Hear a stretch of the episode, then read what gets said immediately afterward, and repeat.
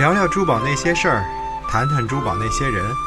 大家好，欢迎收听《珠宝漫谈》。珠宝漫谈是珠宝文化公益推广平台古今珠宝研习社独家策划的音频访谈节目。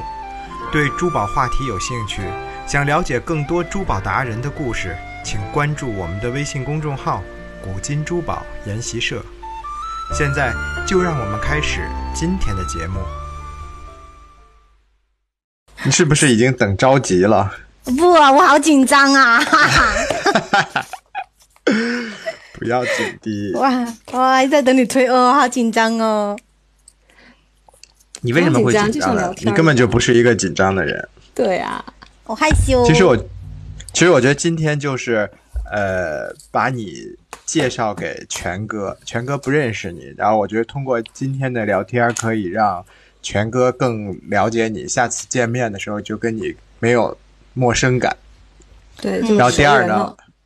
对，然后第二，昨天我们跟娟娟老师聊完以后，其实也发现，就有些时候，就身边的人可能只看到我们职业的那一面，就可能在在他的学生眼中，他就是一个老师；那在在你的客户朋友眼中，你可能就是一个很热爱做翡翠的，呃，或者是很爱交朋友的这样的一个一个人。就我们也希望，就能够有一个大家静下来的时间，就特别轻松的聊聊天，但是可以讲一讲你自己的故事，有时有时候就可以让更多的朋友更了解你。嗯，这是就是就是主就是这个方面有点害羞，没有这么没有表表现自己的习惯。对，就是，其实就是因为平时聊天，你就从来都不会说，哎。比如说去讲讲自己的奋斗史啊，或者去呃聊聊自己的做人做事的风格啊，因为有那我觉得场景不一样。那比如说你是在一个呃，比如说在微信上，或者说在那种展会上这种场景，你说的任何东西，别人都觉得哎你是在就是一个营销套路。但其实像今天这种我们做个音频聊天这种。对，就像我们今天好像在一个那个咖啡厅里面，比如说今天啊，海漂怪把我把我们带在一起，然后大家互相介绍、了解一下，这样就聊聊天儿，所以不用有什么心理负担，就是随便聊。好的，天南地北都可以。因为我们从我是从呃海漂怪应该知道一点点我的经历，他他是我们认识就是从同学开始嘛。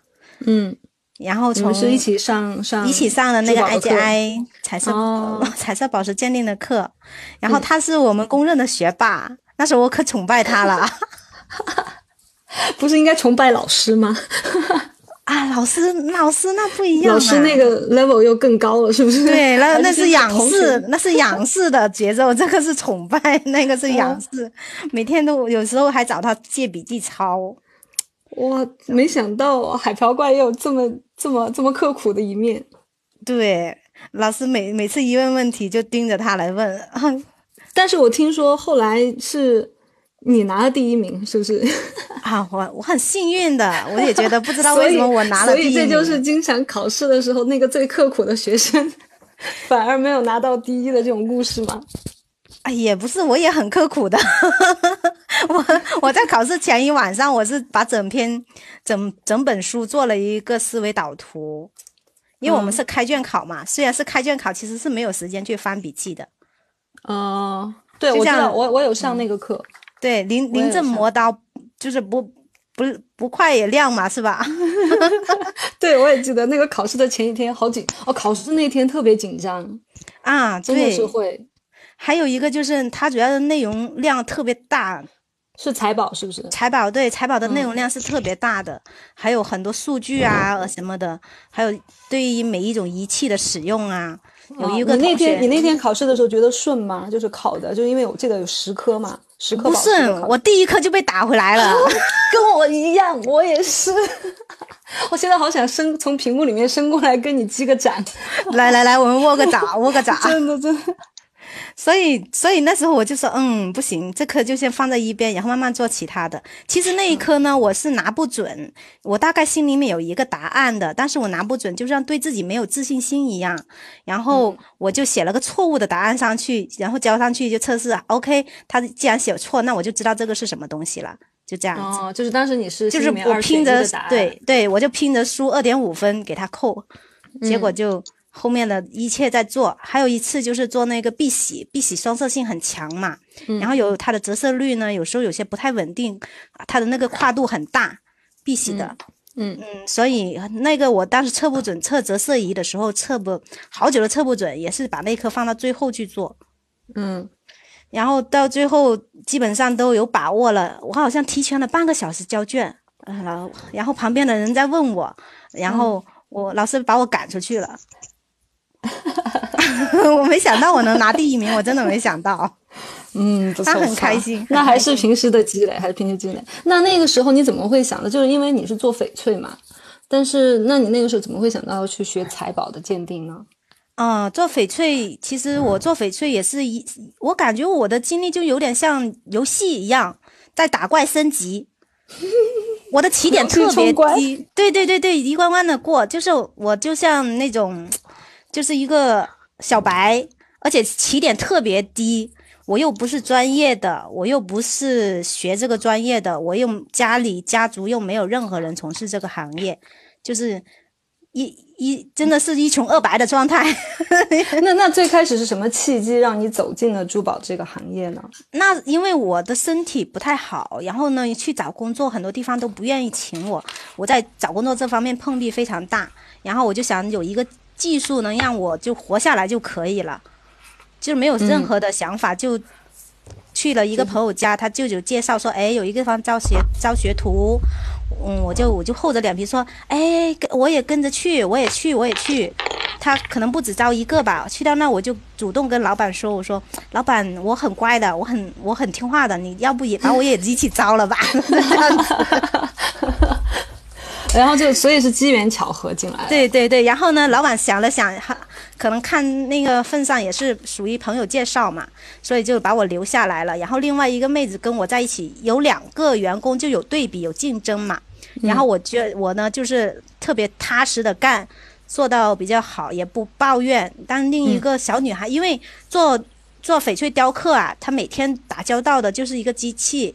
工具、水、手经常都泡在手水里面，然后那些机器、那些工具很锋利的，它会一不小心就会划的鲜血淋漓的。那也是一个，所以很多女孩子都很难坚持下来。嗯，对对对，那是因为很多女生还是很在意自己的手。嗯。我最早发现他，我就是我们上完那个课，考完试，然后我就赶紧加了女状元的这个微信。然后后来呢，因为平时就很多同学做珠宝那些女生，不是经常在朋友圈里面发自己的一些作品嘛？然后那手都修的美美的，就又白又长，然后呢，这个东西就放到那么白的一个玉纤纤玉指上。然后只有这个翡翠姐的那个手，就比一般的女孩手看起来更加沧桑一点，更厚实一些。然后后来有一天，我终于忍不住了，我就问她，我说：“你不能涂点护手霜吗？”她说：“哪有了？说我以前磨石头、磨料子，什么做雕刻的时候，就天天在这样磨，天天被水冲，所以手变成这样了。”然后我说：“啊，我说你还做过这个这么基层的工作吗？”然后她又给我讲，她怎么白天在工厂上班，晚上你是不是还出去卖货？我是白早上早上早上一般是九点开始上班嘛，我们就一那么因为老板呢他们要走早市，早市的话天光墟不知道你们有没有听说过？如果喜欢翡翠都听说过，四会的天光墟是一个翡翠加工集散地。好，我好像在做广告哦。没有没有，你是在给我们普及知识。对，它就是一四中国的四大翡翠加工地之一嘛。嗯，然后我嗯，老板经常要去卖货，卖到九点钟才回，才回来。然后我我们的上班时间就跟着老板的走。然后我白天呃上班一三五就是加班的，每天要工作到晚上九点，就早上九点到晚上九点。加班，然后呢，平时不用的时候，我早早回去睡，早上我就三四点就起来，就悄悄的这样子跟着跟着老板去卖货，跟跟着出去看那个市场是什么情况，就就跟着看看了一年。我在那做学徒做了一年，我早上就每天不加班就去去那看一年，看人家怎么买怎么卖，是如何的去选择，还有那还有平时自己就做笔记。比如我我磨那个料子很软，我就会问老板，哎，老板这个料子怎么这么软，这么好做？应该多买一点这种料子，我们好做一些。他说不行，这种料子不够老，才会这么软，密度不够。然后我们就哦。这知识就是自己慢慢通过雕刻去积累下来的，对，实践中积累的。然后那种很硬的，刻都刻不动的那种呢，他就说这个料子很好的，怎样怎样，然后拿去卖。我说老板，今天的价格卖的好不好啊？他说，他说哎，今天的还可以啦，哈哈怎样怎样怎样。然后有一些，比如像油青料的，他就说要拿点洗，嗯，就是容易变种的那种，就是种不够的。然后他就会拿洗衣粉去泡一泡，就是那像。那个时候就看那些影视剧，感觉是那种作坊里或者是匠人房里那些小学徒刚去了都做一些打杂的事儿，可能老师也不太愿意教你。那你在那里是不是也是这样？你是怎么获得老师真传？怎么偷师的呢？怎么讨好你的老师？我没有讨好啊，就是我很勤快的去做，他叫我做什么我就做什么。然后每次他给我任务，我手脚很快，我做事情很快的。然后，然后还有就是我从来不不抱怨。不抱怨，让我做什么都 OK，然后吃什么也 OK，就是很好养活的那种，特别抗造，就是老板会最喜欢的那种。那时候你多大？努力的那种。那个时候才不到二十岁，十几岁就到学徒里面开始做。最后呢？最后你做到了一个什么程度？就你毕业出师的时候，没有毕业出师哎，这个就是就是后面老板就是因为。这做这个行业，他就是每一个人只能专门做一样东西，做精它，做专它。但是我觉得那种东西它发展的前景不是很大，就是因为那种是做小手串的嘛，小配饰的嘛，属于很很入门级的东西。所以那那种东西没有太大的那种空间让我去再一进一步的去深造。啊，就已经你把能掌握的都其实你自己对。其实你自己给自己设定的今天的标题是从求生到热爱。对。那你在你的学徒阶段，那其实是不是可以理解为还是属于求生阶段？对。就你那个时候。属于求生存、求技能、求一个生存技能的状态，一直到。那那个时候自己会有一个计划或者梦想吗？就觉得我我要在这里一直磨石头做雕刻，我要变成一个工艺美术大师，还是说我？以后要做个老板还是怎么样？你会有一个计划和目标吗？给自己没有，基本上就就是过一天算一天，然后到到有一天，老板就给我说：“嗯，你的工资要往下调了，你做的太快了，然后我们付不起那么高的工资，然后你的工资要往下降。”然后我就觉得很。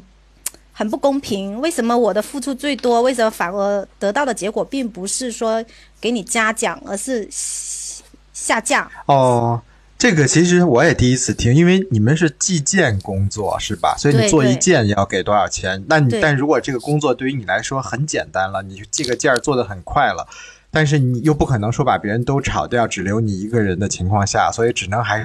尽可能的把你的工资拉低，和其他同事持平，维持一个公司的平衡，是这样对对对对，所以我觉得很不公平。对我来说，我就觉得，嗯，那么工资是不出头的。我就后来我就慢慢的想了想，我就还是耐着心思去学。我我做人就有一个宗旨，就是善始善终。到最后，我就做到。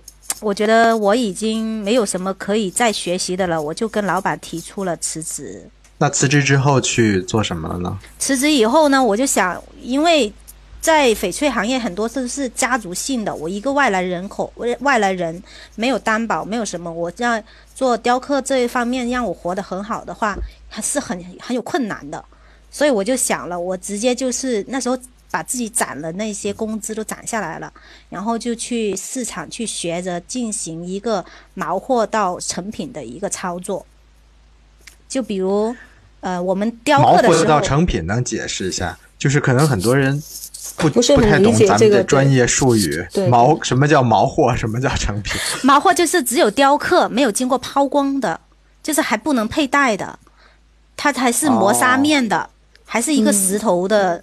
的那种质感，但是它已经经过雕刻了，对，就跟房子的样子还没精装修。对对对对对，还没有装修的那种，没有装修的毛坯房，不能直接住，不能直接用。对但是在这个过程呢，它翡翠呢，它毛货的表现力呢是跟大同小异的，就是你看起来不起眼，非常不起眼。但是我们知道料子好的东西，它一抛光以后会变成很漂亮的宝石，有宝石质感的。有些变，有些抛光出来还是像石头一样，它这里面就有一个很大的变数。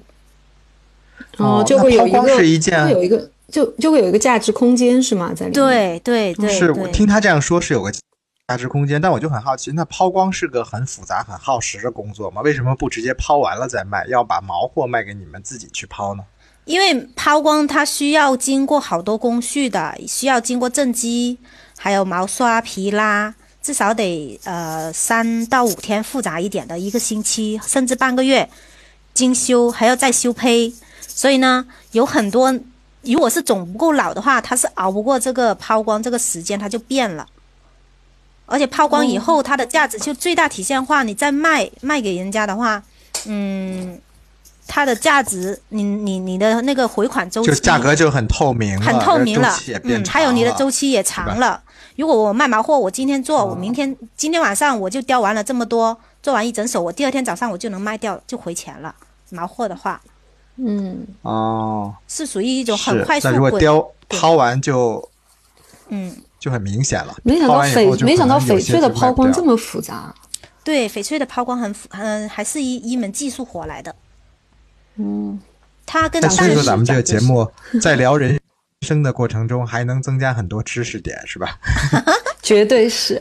嗯，然后这个呢，就是毛货从成品之间，它有一个很大的变数在里面，所以我们就可以呃，智慧的鬼市就是因为这一个变数而存在的。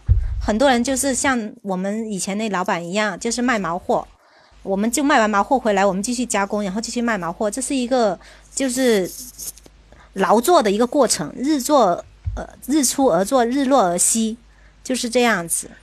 简单的一个工作，就听起来每天的工作也很重复。就作为一个呃十几岁的那种，呃那时候还是女青年来说，每天这日出而作，日落而息，对着机器，对着那些什么呃模那个锉呀、齿轮那些，还冒着受伤的危险，挣着微薄的计件工资。所以这样你持续了多少年？就这种工作，持续了两年。两年多，然后就开始自己。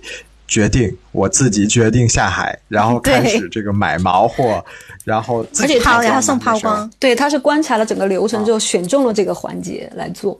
对对对，但是呢，一开始呢，我们因为翡翠里面有很多品类的嘛，它也分得很细，有挂件啦，有手镯啦，有蛋面啦，还有摆件啦，就品类很大。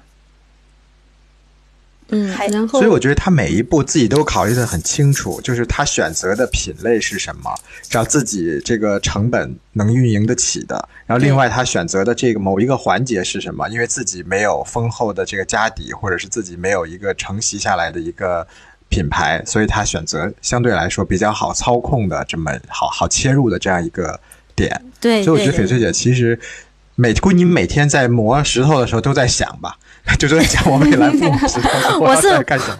我是每天，我是我是我是我是没有办法，我是好奇好奇心，因为我在那做的时候，我知道这个这个行业这个工作，他他慢慢的接触到很多很多环节，我又很我又很好学，我又很喜欢去问。嗯，老板他们呢又比较愿意教，比较愿意讲，这一点我非常感谢他们的提拔的这一点。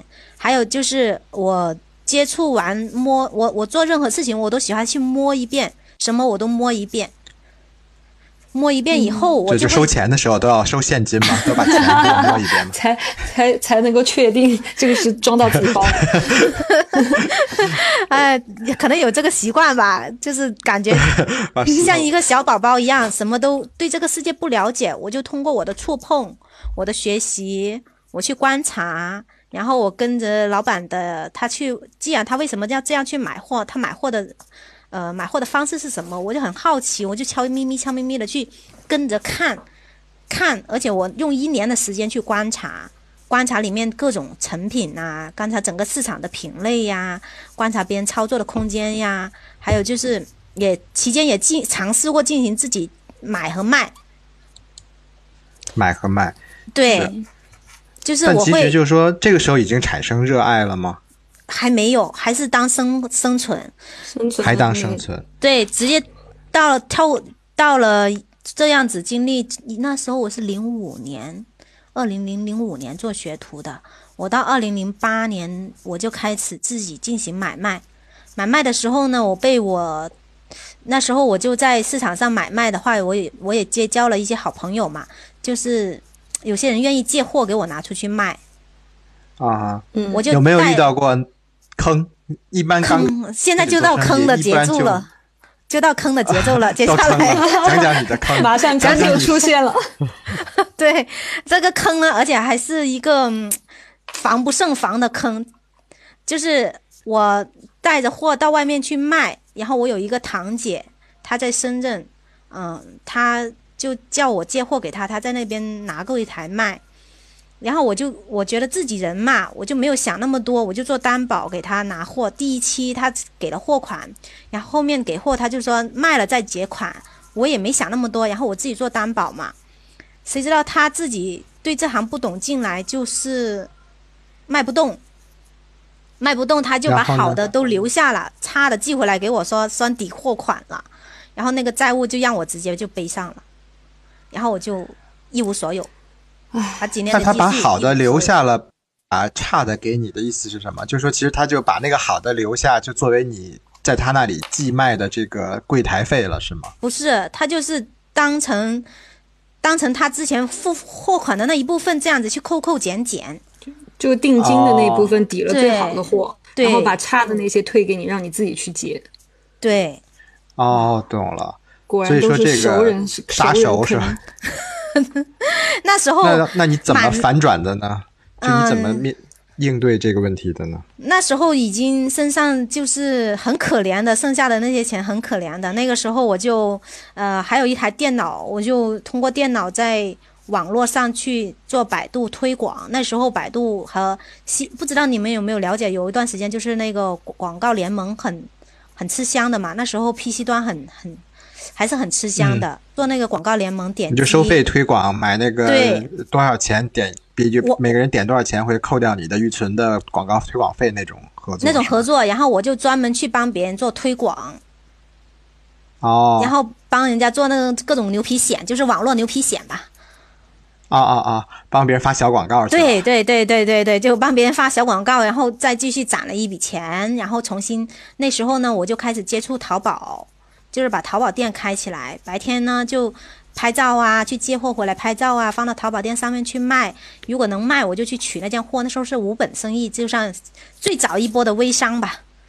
嗯，最早一波微商，但其实经历了这个呃所谓的熟人给下了套路之后，但其实我们从现在的一些接触中，一点都看不出来你的那种防备心。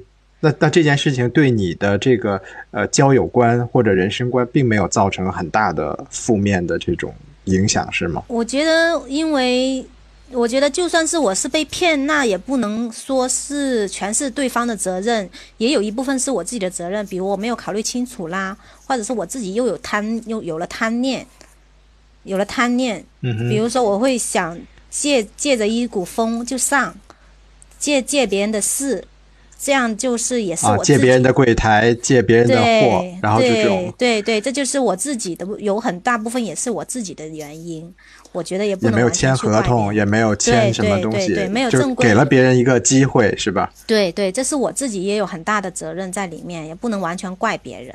所以我就这方面，我爸妈说要怎样怎样，我说都不用了，我说不用了，这这就是我交学费的一个过程。我说没有什么都是一个顺风顺水的。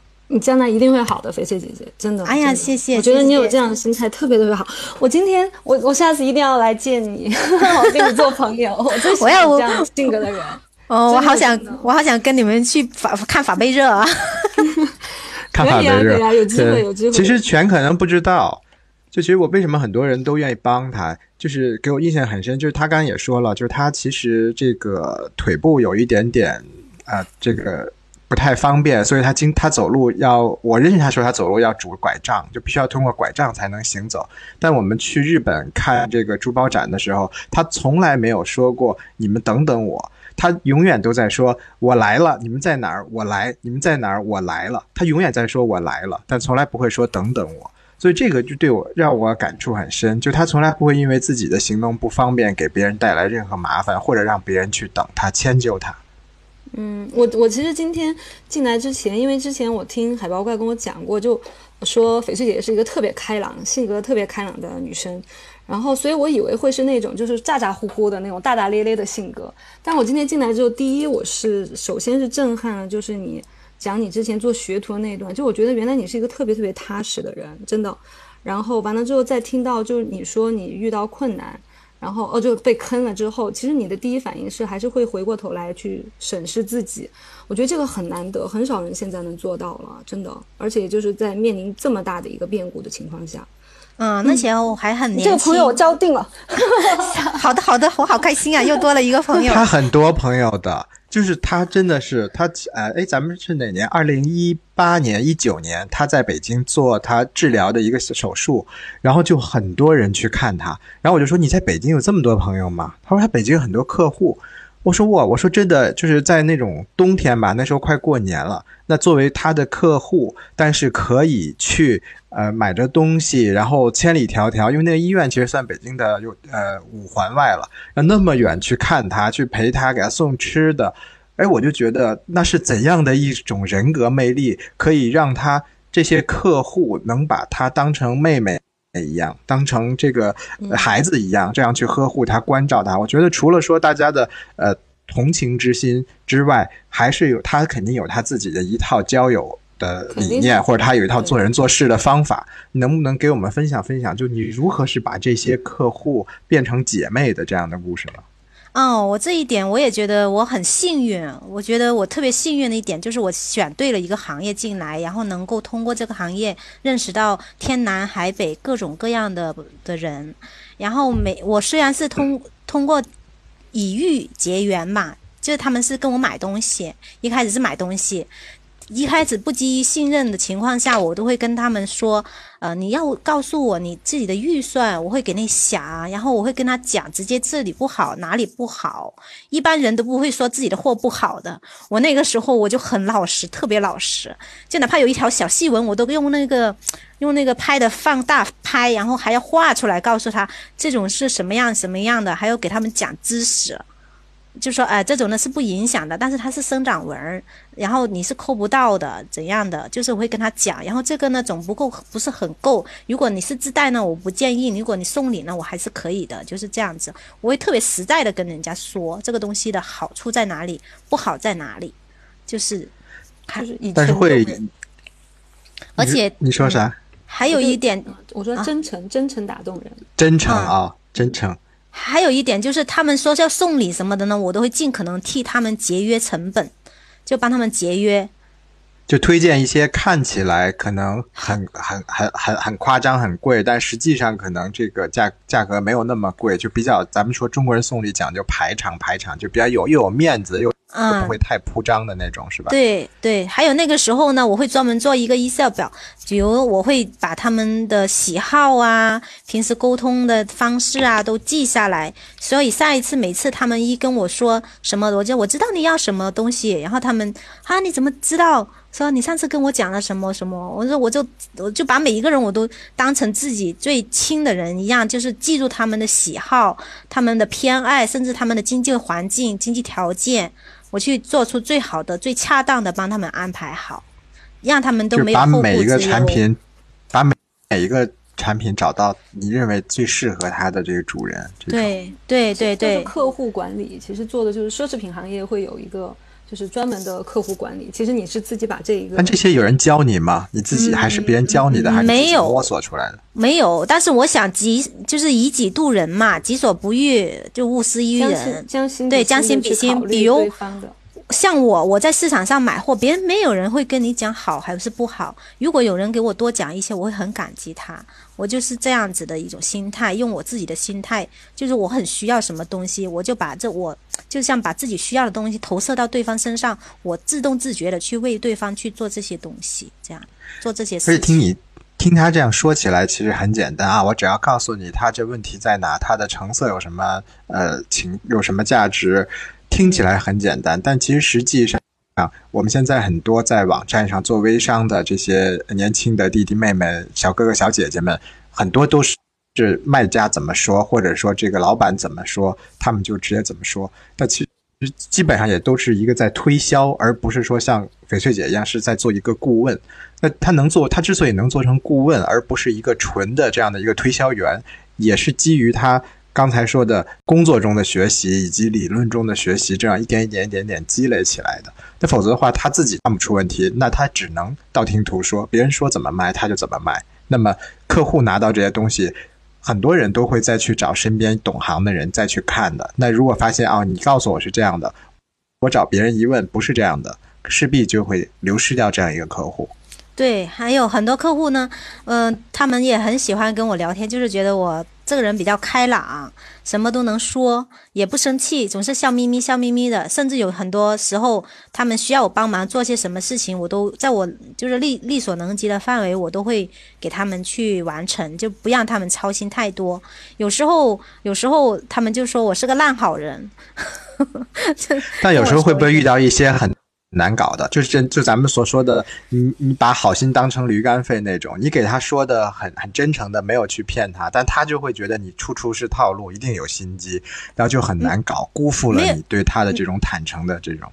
没有关系啊，因为有时候这种客户很很多样都有的嘛。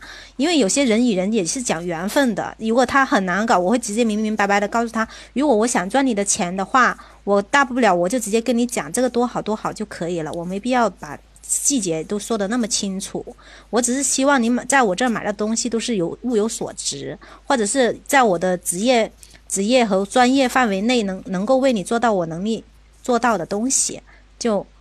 我就很明白的跟对方说，有一次有一个客户特别难搞，他我直接跟了一个快三个月，三个月多大一单？多少钱的？多少预算的？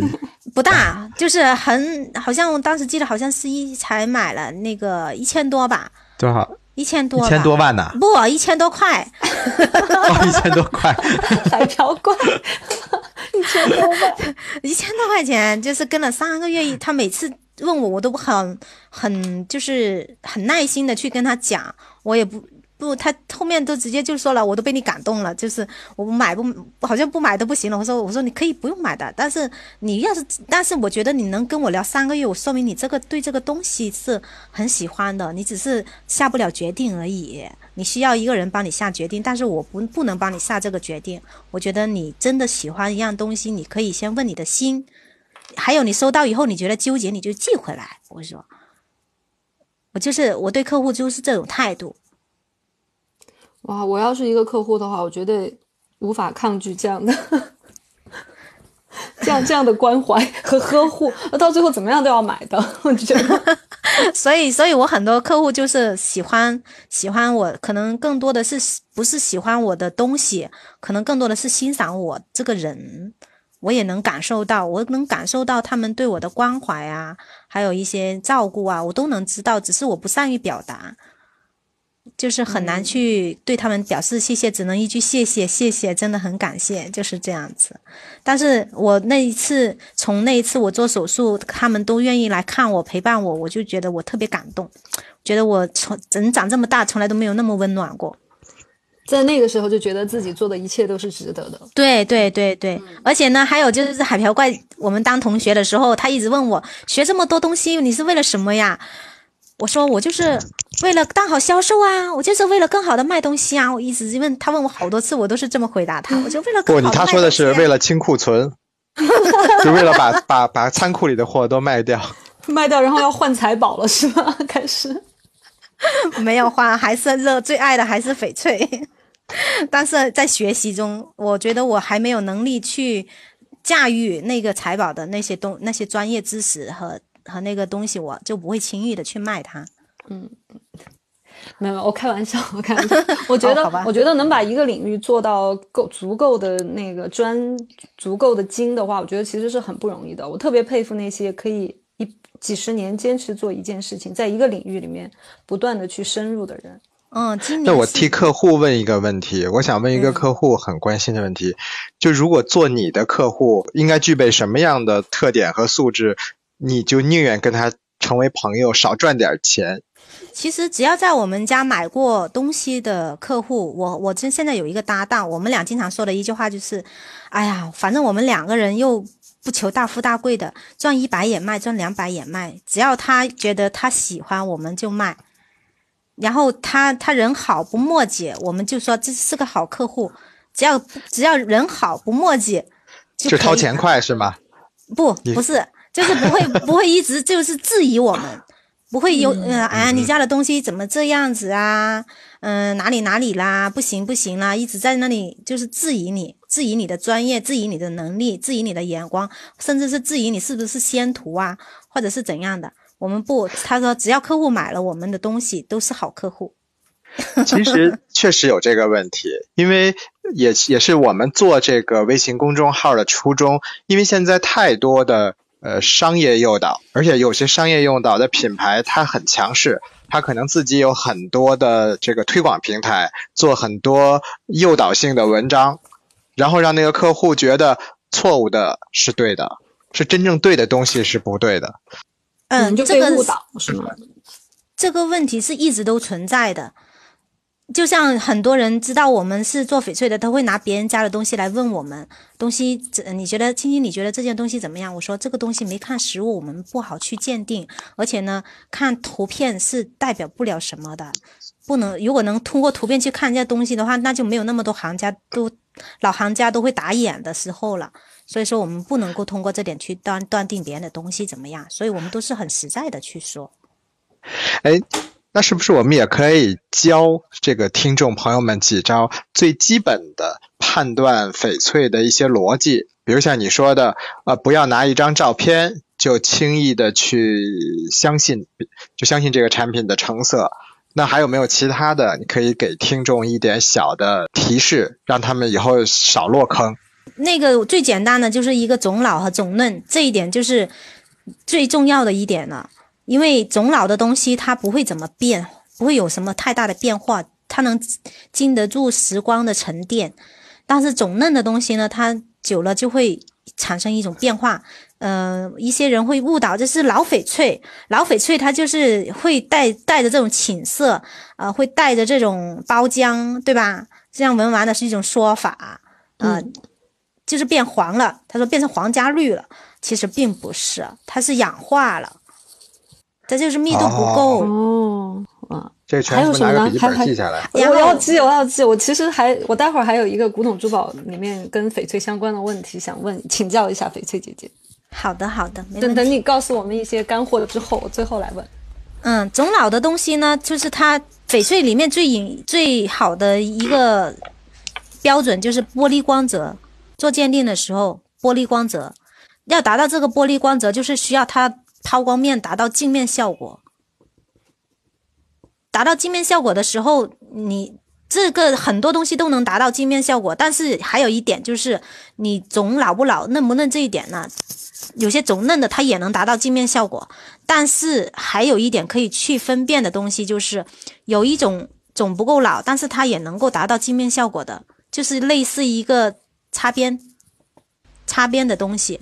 那个那个东西你擦边是什么？擦边这个词我，擦边球，擦边球哦，擦边球哦，就是介介于种老和不的种不老中间那个不好嗯区分的那个段，这种货品是很难分辨出来的。有时候，比如呃，一般的货品的话，嗯，特别是我，因为我做颜色货嘛，所以我就又拿颜色来去以绿货来去说了。有些它颜色看起来很很阳很绿，但是你总是感觉擦不干净它。你拿在手里头，你拿布来擦它，你总是觉得擦不干净，总是有一层雾雾的感觉。那种东西总它就是总还欠了一点点，不能说它完全不老，就欠一点点总。我们说的，如果你是拿着布撑一撑就很亮，然后反倒射的那些光啊什么也很清晰，越清晰的倒映越清晰的，它那个镜面效果就是有点像看珍珠一样，它的镜面导引越清晰的种越老。而不是说所谓所谓所谓的很通透、很透、很透，那就叫种老，不是的，有些种不老的东西也很透的。证书怎么看？嗯，证书的话，只能看它是不是一件真货，证书是看不到它的品质的。这个证书只能证明它是天然翡翠还是人工翡翠，所谓的 A 货 B 货，但是它的价值空间很大的，就可能天然翡翠一百块的和一百万的，它的证书都只写天然翡翠。对对对，就是这样子。证书只能说明这一件是一个翡翠，只能证明它的身份，但是证明它的化学构成，对它的化学构成，但是证明不了它的品级。全靠人人为的去去断定说它的价值到底是怎么样的，是吗？对，一百一一一百个人看东西就有一百个看法，所以现在嗯国内就是因为翡翠没有那个统一的标准，所以所以这越专业，很多不专业的人也能进来做，专业的人反而会做起来更艰难一些，因为它的标准高，要求高，擦边球的东西很多东西都不能碰，嗯，反而被局限局限住了。特别它其实衡量的维度也很多，对吧？你要单从颜色来说，好，我这个颜色 OK 了，但是还有涉及到它的所谓的水头怎么样，种怎么样。那我这个水头有了，透明度有了，但是有可能又，哎，我可能飘一个别的颜色会更好，就是有很多说法。还有每一个人喜欢的东西都不一样，每一个人眼睛他的感光啊，对色彩的敏感度都不一样。也许这个东西是我们觉得认为很好的，但是在在其他人眼里，他就觉得可是怎么有点灰啊，怎么有点蒙啊？就每个人眼睛的色彩敏感度是不一样的。嗯，这个其实就跟我们收藏界一样，就古董收藏界也是有那种真正的就是家族型的古董珠宝商，其实他分分钟不如那个外边就是那种其实根本不喜欢古董珠宝，或者他也不太懂，但他反正就就倒手就卖了那种人赚得多。就因为他们其实更懂行，他或者他有一个关注的点，可能他最喜欢这个时代的，那么这个时代哪些是好的，哪些是差的，他就特别特别明白，然后他就不允许鱼龙混杂的东西在他那儿出现。对，就是这样。觉得跟你讲的这个差不多的感觉。对对对，还有就是你越专业的，你自己的条条框框和标准就越高。然后还有就是你选择的东西，就是有时候你选择，你知道这是件好东西，你跟他讲，但是他的眼光感受不到，那没有办法的，还是、还是要买到还是有自己每个每个人有自己的审美的那个对，每个人有自己的审美的，每个人都有自己的标准、衡量标准、评价标准，但是到最后的话，都有一个很一致的走向，就是大家都喜欢绿色的。嗯，这个我们前两天节目也聊到了，就是各种成因导致大家更喜欢绿色的东西。对，因为翡翠里面的黄呢和红，还有它还有紫罗兰也很喜欢，就是紫罗兰，紫罗兰就有点红调嘛，带红调的紫罗兰也是很讨人喜欢的。可是紫罗兰就有一点特征，就是十十春九木，是就是是十春九木。紫罗兰的料子，只十个里面有九个都是像很干巴巴的，很难出得到有水的东西。哦，哦，十罗九裂，就是十个紫紫罗兰的东西，大部分都会裂很多，因为它自色因子的原因，就有点像我们啊，对，就有点像那个铬铬质色，它就是会有很多产生很多里面的包裹体啊、裂啊什么之类的。嗯明白我。我是听说过紫气东来嘛，就是说那个紫色的，就是买了那种紫罗兰就生气了，就买错了。我只听说过。哦，这个我也不好解释。释，这么解释的话也可以。对对对，我想问一下，就是古董珠宝里面有一种，就是他们在大概二三十年代，就一九二零年左右前后出了很多装饰艺术时期的古董珠宝，上面就像卡地亚这些大牌，他们都会用到翡翠，然后特别喜欢用那种雕刻件的翡翠，然后上面有那种小孔一样的，嗯，就雕花，就对对对，你去看展的时候，就是像故宫的那些展，他们其实都有来过一些，就是这样的。他们用的翡翠其实都不是我们说的那种什么帝王绿啊，什么没有用到那么好，都是那种好像还有豆点白豆白白的豆底的，大部分都是豆青色，豆青色。啊，豆青色，对我，因为我豆青专业的色术语。就颜色比较浅，是吧？有点像就是绿豆，见过绿豆哦还没有成熟的时候，比较嫩的时候，豆青、对，反哦，正就是比较豆青是颜色绿，，不是说种。不是说种，就是豆青色，它也可以说它是豆种。但是但他们其实有一些其实还蛮，就是有有可能干有一些干吧，但是有一些就看起来还是比较润的那种感觉，虽然颜色没有那么好，是因为他们都是老，就是所谓的老翡翠嘛。嗯，我我看了那么多，我也很喜欢卡地亚里面有有翡翠的，我但是上到拍卖的基本上都是豆青色的。我也一直看拍卖里面的那种古董珠宝，就 Adeco 时代的那个，对对对，对它里面它那嗯，它里面的翡翠大部分都采用豆种，就是豆青色，看起来很清爽，很有点鲜亮、鲜嫩、嫩嫩的，嗯，吃我们像我们去吃那个绿豆子一样的那种颜色。所以那样的翡翠其实它本身的价值并不高，是不是？它主要还是在一个就是整体呈现出来的设计感。主要那个时代呢，它的开采开采的技术有有限制，还没有开采到那个层次，没有开采到那么深。比较面的东西，那个时候在那个那那种东西在那个时代已经算是好东西了。哦，对，我觉得那些片片就很像以前我们看到那种，就是人戴在帽子上不是有一块吗？嗯，就是很像那种感觉，就是雕花的那个造型什么的也都很像。对，因为那时候的呃潮流嘛，呃，中国中国的那些呃，它的设计理念很多时候都是跟中国的那些家具，嗯，对，家具镂空镂空雕刻。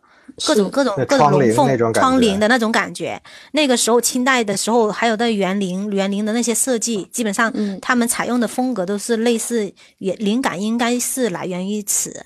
对，所以对他们有那种宝塔型的设计啊什么的，都是嗯对，而且呢，那种料子呢，他们选的呢，在那个时代呢也是实打实的，就是那时候采采采矿啊都是人工嘛，采不到那么深的东西，没有机械辅助。哦，所以其实，在当时来说，已经已经是很好东西了。对，是好东西了，不像现在都是机器怪手去挖，挖到很深的。你知道，埋到越深，它经过地期地地壳运动啊、挤压呀，那个品质会越来越高的嘛。嗯，哦，学习了，学习，长知识，长知识，特别好。我今天来之前就想好说，一定要问您，就请教您这个问题。嗯，而且而且它里面。的雕刻很多时候都是用的都是缠枝纹比较多。缠枝纹是什么？就是缠枝纹，呃，缠绕的缠。缠绕的哦，缠绕的缠，嗯，对，枝就是树枝的枝。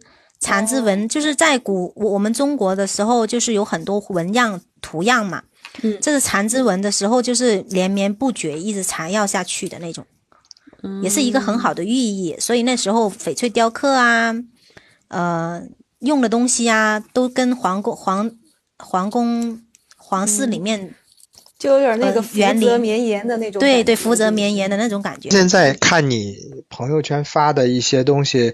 感觉有些款式跟现在比较传统的那种翡翠款式并不一样，有些和钻石或者是财宝，甚至欧珀相结合的一些小的吊坠，我觉得蛮适合年轻人的。这个是你专门为这种年轻白领人群去开发的吗？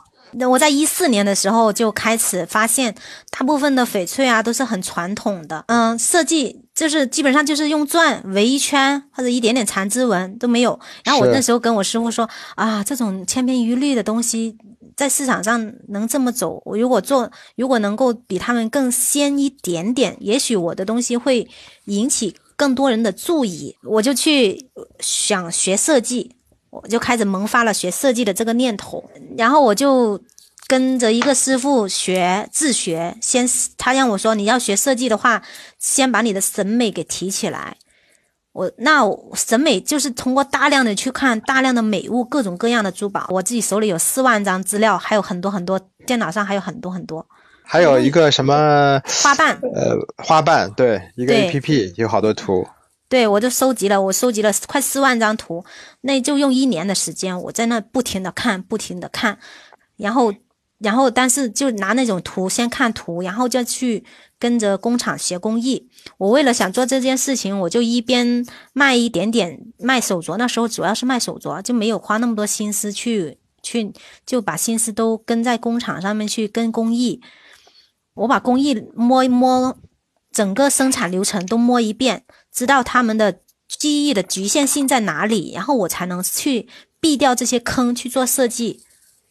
否则就怕然后就自己变成了一个野生的 野生的珠呃翡翠设计师设就是珠宝设计师，对，变成了一个野生的珠宝设计师。要一一六年的时候就去参加了一个进修基基础进修，就学了一个基础绘画进修，然后就开始慢慢做自己设计的东西，一直做到现在。你的一路走过来，就不断的学习、交朋友、学习、交朋友，然后也没耽误卖货。我我就是还是那句话和你说那句话呀，我做学的东西做的东西就是为了卖货，但是我这个卖货呢，并不是单纯的买和卖，而是我为了卖货，我去把自己做做的更专业，做成一个更专业的服，能够为客户服务的一个卖货方式。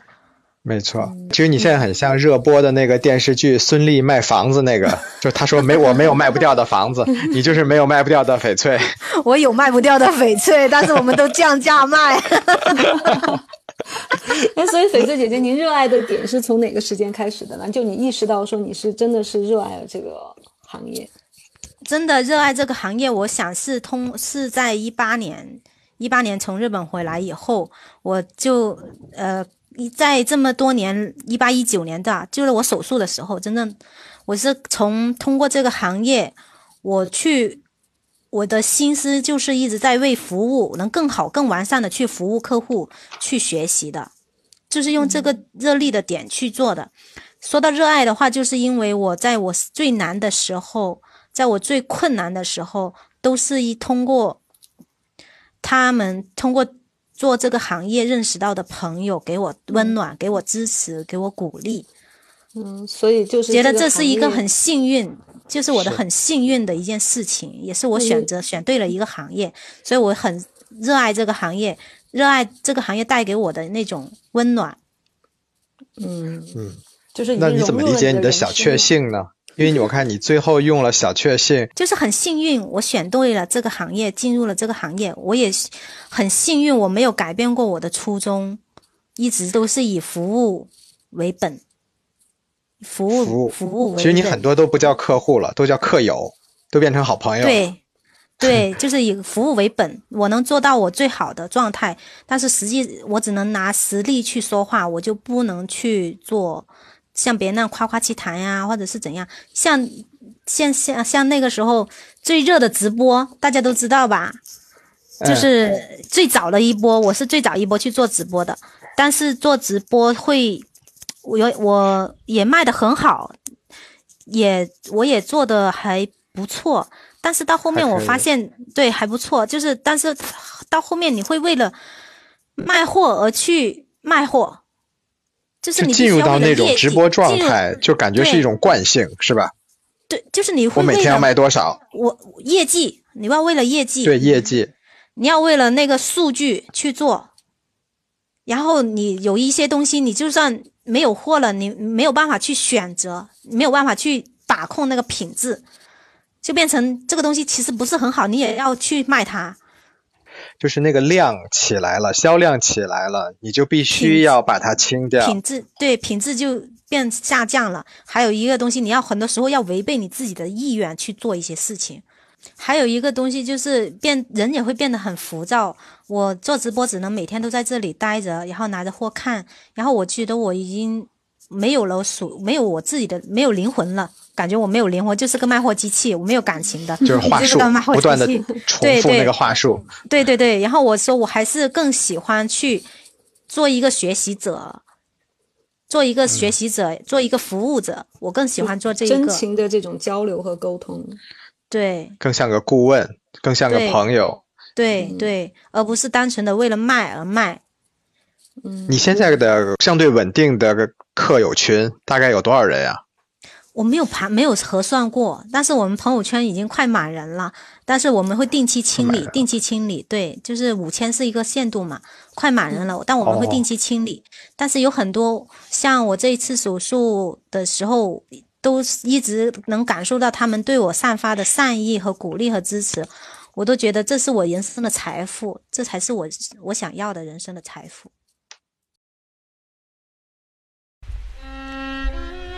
对于我来说，珠宝是让回忆永葆生命的一种存在。我们一起在珠宝漫谈里寻找珠宝的故事，聆听珠宝达人的传奇。如果您想和我们的珠宝专家或珠宝达人有更多的交流，欢迎关注我们的微信公众号“古今珠宝研习社”。我们期待您的留言。今天的节目就到这里，我们下期节目再见。